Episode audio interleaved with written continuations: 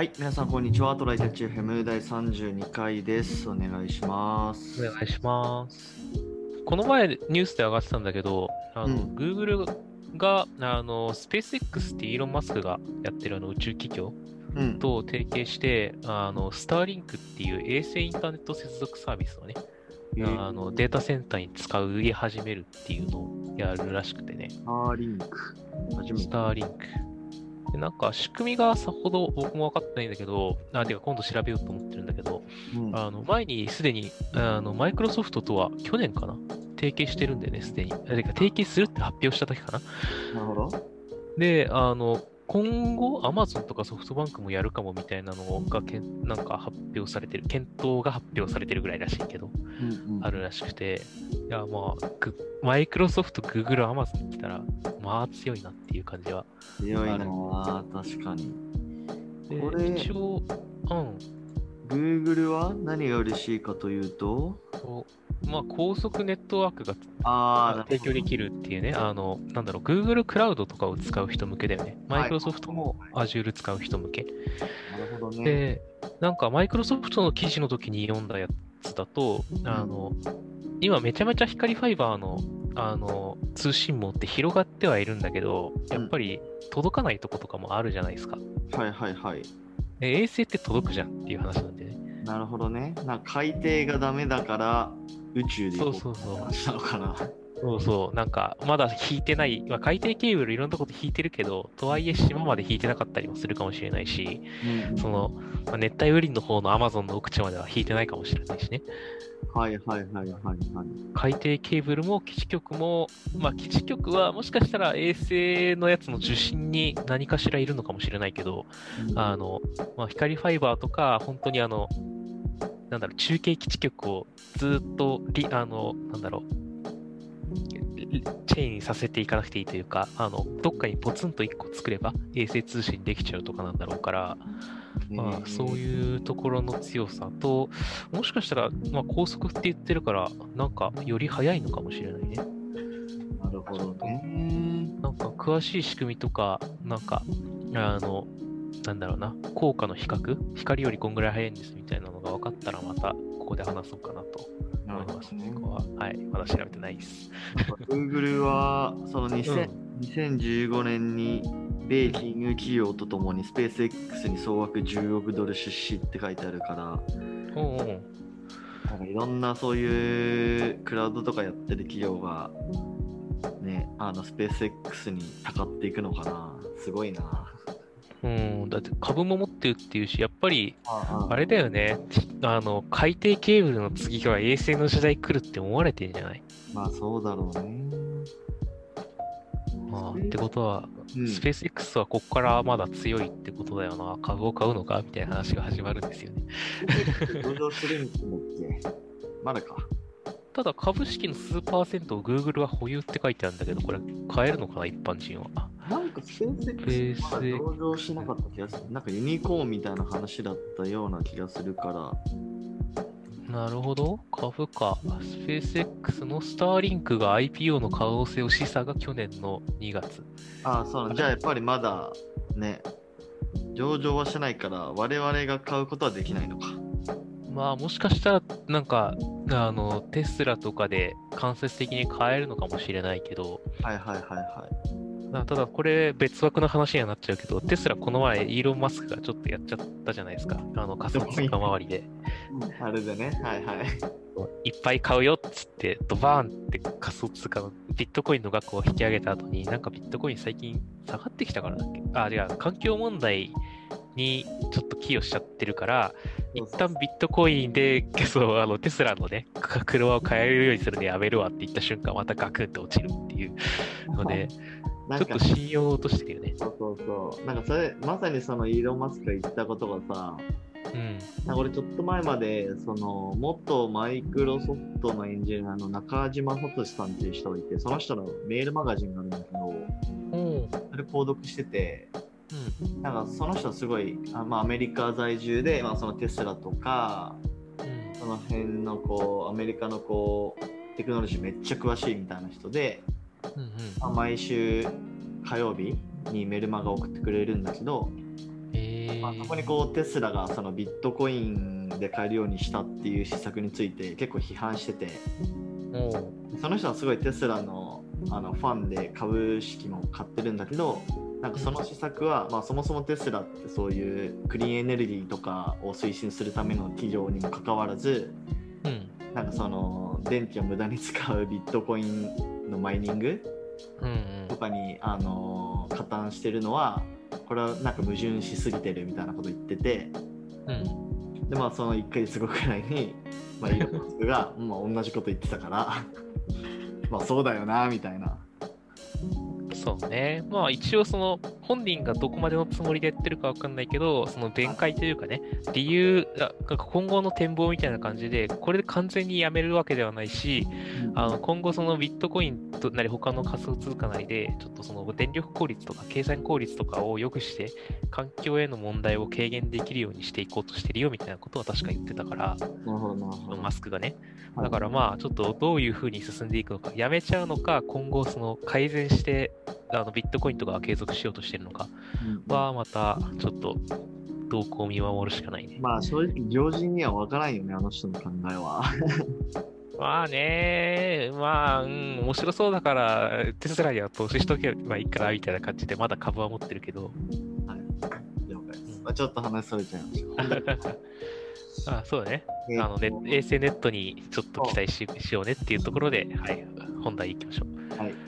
えっとね、本題がですね、ちょっと僕が、はい。あのー昨日か、昨日ねはい、あの新宿にちょっと買い物行った時に、うん。あのーループ、話題のループの電動キックボード初めて乗ったよっていう話をしようと思って、いいっすね。うん、あの多分まだ新あんま数ないんじゃないかな渋谷新宿くらいにちょっとあるくらいじゃないかな本当23週間くらい前に開始実証実験開始したばっかりだからうんでも前その昨日よりさらに前に新宿買い物行った時にうん。うん。何個かステーションあるなってことは気づいてうん。でまあ次行ってみた時に乗ってみようかみたいなちょっと彼女と話してて、でまあそれが昨日実現できましたという話なんだけどはい。でねどっから乗ったんだっけなえー、っとねステーションがあの高島屋の近くにあっああ、うんうん。うん、高島屋から歩いて23分くらいのところにあってまあその駐車場の一角みたいなところにはい。うんで、えっとね、まあそのループのアプリにマップであのピンが立ってるんだけど、まあその自転車のピンと、まあそのキックボードのピンがあって、うん。新宿でもそんなにめっちゃ立ってるって感じじゃなかったな。なんかうん1キロ、1キロおきに1個くらいみたいな感じだったかな。ほん。うん、で、まああんまり数もなくて、うん。えっと、1つのステーションで、まあなんか2台とか1台とか、あとメンテナンス中のやつも結構あって、あとバッテリーがなかったりとか、うんうん。なんか俺が行ったステーションも、あの、キックボード自体は3台あったんだけど、そのうち使えるのは1台みたいな。うーん、まあ改善の余地ありだね、そこは。どうバッテリーを充電してるのかわかんないけど、うん。でも結局1個は取れて、うんでもその彼女と2人でいたから、うん。またそこから78分くらい歩いて別のステーションに行ってもう1個取って、うで2人で新大久保まであの、うん乗ってみたみたいななるほど、なるほど。新大久保に行く道って結構混んでない？なんか走りやすかった？あのねそうあの走るのが禁止な道があるんだよねへえ、もうそんなん整備されてるんだ。なんかねそのキックボードに乗ったらうん。あのハンドルのところにスマホをぶっ刺すところがあるんだけど。でそれで地図見ながら行くんだけどうん。でその地図上でなんか赤くなってる道路があってうん。でそこは走っちゃダメみたいなへえ。例えばあのーまあこれちょっと一部の人しか分からんと思うけどうん。新宿とかだとあの伊勢丹と H&M の間のあの、まあ、え伊勢丹のところの交差点あるじゃん。あの、ビックロとかがあるとこ？そうそうそうそう。あそこの、はいはいはい。えっと、道とか、あれちょっと何通りっていうのかわかんないけど、な何通りなんだろうね。あそこ、一時期あの辺で働いてたけど、あのビバルトナインとかがある通りだもんな。そうそうそうそう。紀ノ国屋とかね。あの、えっ、と、東京に住んでない人は、あの、新宿の近くのめちゃめちゃ人がお多いところ、うんアップルストアがあるようなところだと思ってください。そうそうそう本当にあります。はい。で、まあ、そこはね、まあ、赤色になってて、うん。で、そこはね、なんか、あの、一回、そこでなんか、マップ上で行っちゃうと、うん。なんか、あの、プッシュ通知が無限に送られてくるみたいな仕様になってて、へえ、それ、ダメだよ、ダメだよ。いや、いい仕組みなんだけど、地図上で位置ずれが起こった場合、誤解で、誤解されてめちゃめちゃつつきそう。まあ普通にその、あの、キックボードを押してる時でも、あ、へってなくても、まあ、地図上ではいるから、あの、危険な、危険というか禁止されてる道路を走ってる可能性があります。うん。なんか直ちにあのそれてくださいみたいな通知がなんかプッシュ通知が5秒おきくらいに来てマジでなんだこれってなる ああそこはね、正直自転車でも走りたくないと思うからね、走らないのが正解で。でまあその横の何ちょっと小さな路地まあ車通る通れるくらいの小さな路地を通りながらまあ新大久保に行ったんだけどでまあ肝心のさ乗り心地とかなんだけど、うん。まあ乗り心地はねめっちゃ楽しいおいいっすね。そうそう、なんかね、えっと、ハンドルのところに、まあ、なんなんて言うんだろうな、スイッチというか、うん。あの、チャリンチャリンみたいなやつがあって、あの親指で。うんそう親指でなんか回すと、うあの、アクセルがかかるみたいな感じになってて、ん。それ、あの、原付のとかの、あれじゃなくて、あの、あアクセルがハンドルについてますってこと？あ、アクセルを、原付とかだったらさ、なんかそのグリップを回すみたいな感じじゃんうんうん。そんな感じではなくて、まあなんか、そう、そそうんまさにあのチャリンチャリンみたいなやつの、チャリチャリンチャリンって何？あの、ベルってこと？そうそう、ベルベル。うん電車のあのベルの、うん。なんか、言葉、言葉が思い浮かばないな。なんか、ぴょろって出てるやつあるじゃん。あれね、ベルを鳴らすために引っ張って離すあそこね。そうそうそうそう。ああいうやつがついてて、あれを親指で、なんか、ちょっと押したりすると、うん。アクセルがかかるみたいな感じかな。えー、押してる間だけう動くって感じ？そうそうそうそう。それでスピード調節できて、なるほど。うん。で、えっ、とね、やっぱね、狭い道で、それ、あの、マックスまでスピード上げたら、うん。まあまあ速いなって感じはするけど、うん。まあやっぱ広い道だったら全然乗れるって感じかな。うん。自転車ぐらいだもんね。時速15とかでしょ？そうそうそうそう。いや、でも圧倒的に楽だね。うん。うん。で、まあ、いいよね大久保ま新大久保まで行くのに、まあ、10分もかかんなかったかな、多分。だよね。距離的にそんな感じだと思で、まあ、俺は先に借りたからね、う。うん。えーっと、その、お新大久保降りた時に、結構かかってたんだよね。400、450円くらいかかってたんかな。うん。うんで、まあ、それは多分、あの、一番最初にピックアップして、いろいろ歩いて時間とか潰してやってたからなんだけど、うん。俺の彼女は190円くらいだったかな。うん。うん。なるほど。そうそうそうそう。まあ、でも普通に楽しいよ、乗るのは。うんうん。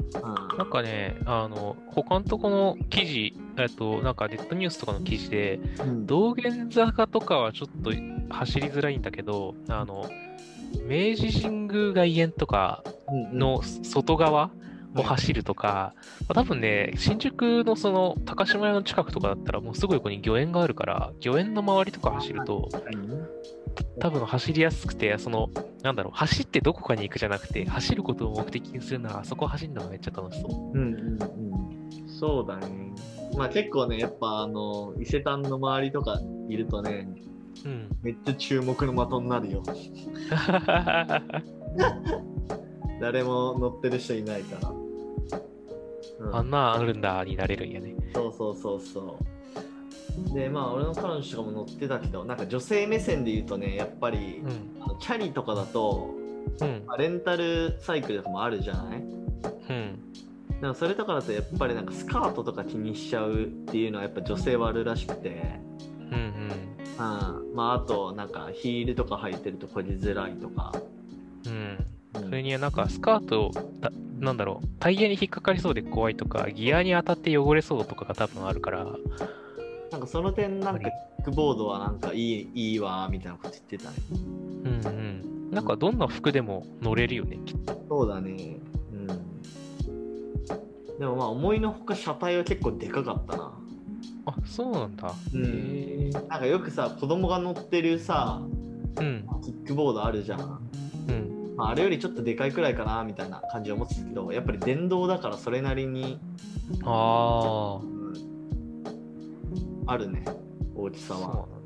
まあも持てないほどじゃないけど、まあ、持つのしんどいな普通にあれは。運びは。結構ね、今後そういうのもいろんなのが出てくるだろうし、すでに商品としてはさ、レンタルじゃないけど、あの、えっ、と、手離して乗れるセグウェイとかあるじゃん。はいはいはいはい。ああいうのとか、あの、コナンのスケボーみたいなやつ。あああなんかもう本当にスケボーがただただ電動で動くみたいなやつももう出てるから、ああいうのもレンタルしてくんないかなと思うんだけどね。うんうん楽しそでえっ、とまあ新大久保に返してう。うん。で新大久保に返したところはなんかねマンションのマンションアパートうんのすぐそばというか、もうまさに駐輪場的なところうん。に返したんだけどいやなんかそこのアパートの住人めっちゃいいなと思ってそうね。うん気軽に遊べるけど、ただその自分家の建物にめっちゃ知らん人来るやんってなるよね。まあまあそうか トレードオフやな、そこは。でもなんかループはうん。まああの会社としてはその一つの賃貸のスペックにしていきたいみたいな話をしてた気がする。ああ、なるほどね。うちにはこれがあるんですよっていルう。ープのステーションついてますよみたいな。ループのステーションありなしみたいなうんうん。のにしていきたいみたいなこと言ってたから、まあなんかそういうところにどんどん積極的に置いていってんのかなみたいなことは思ったね。そうだね。だから、あの管理者とかオーナーさんも、ちょっとそういう新しいもの好きだったりとか、そうそうあの安めに付加価値をつけたい人は、うんそういうのはやるのありかもね。多分ステーションわかんないけどステーションとかつけたらそこなんか収益の何パーセントとかもらえたりするのかなどうなんだろう。なんか、あ、でも設置料取ったらあんまり逆にやんないだろうから、あのそこをイーブンにしてタダにするか、ちょっともらえるかぐらいかな。うん。そうなんだかまあそのそもそもそのループのステーションがあることがうん。あのまあ、住民にとって嬉しいことになれば、まあ、別にお金というかその設置料をうん。は大家さんに払わなくてもなんかウィンウィンになったりするのかな？わかんないけどと思うけどね、実際。確かに確かにまあそんな感じですループレポートははい。またね、ちょっと僕も乗ったら話するかもしれないし、新しいレンタルなんとかみたいなのがね、見つけたら、いや、いろいろやってみたいですね。はいじゃあ今日はこんな感じで終わりますはい。じゃあありがとうございましたありがとうございました。またね。